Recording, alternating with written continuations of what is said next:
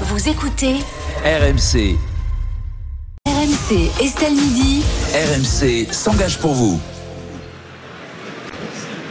Il y a Claire qui reste à côté de moi, elle m'a laissé du foie gras, c'est voilà, c'est formidable.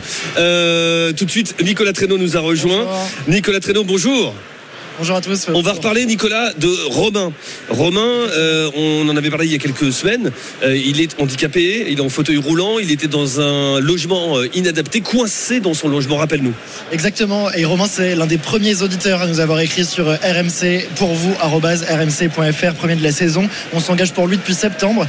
Désespéré, il avait besoin de quitter au plus vite son appartement du 7 étage car son ascenseur allait être mis hors service. Et j'ai le plaisir de vous annoncer que ça a enfin payé. Je vous rappelle que Romain il doit se déplacer en fauteuil quand il est à bout de force, quand sa canne ne suffit plus. Euh, il se bat depuis 20 ans contre le VIH et contre une neuropathie et comme si ça ne suffisait pas, contre son bailleur. Euh, pour accéder à son immeuble, il y avait des marches euh, partout, même pour prendre l'ascenseur. mais Romain donc vient d'échapper à tout ça. Il a obtenu le mois dernier un autre logement social adapté cette fois-ci à son handicap. On a pu lui rendre visite. Ah, c'est bien. Déjà pas de marche et puis les portes sont assez larges. Romain est hyper heureux. Bah, J'imagine. Euh, et aujourd'hui, la suite pour lui, c'est donc qu'il est définitivement, enfin définitivement, installé dans ce logement Exactement. On se rappelle quand même que la première solution du bailleur, c'était de laisser Romain euh, coincé sans ascenseur. Euh, et ah, c'était une bonne solution apparemment. de lui offrir la livraison de ses courses, généreusement. Euh, ensuite, le bailleur a proposé un appartement pour toxicomane à Romain alors qu'il ne l'est pas. Ah. On avait transmis son dossier à la mairie de Paris, à l'élu chargé du logement, alors, ainsi qu'une lettre rédigée par Romain pour Anne Hidalgo. Et ça a marché. Enfin, un logement adapté. Romain a retrouvé le moral.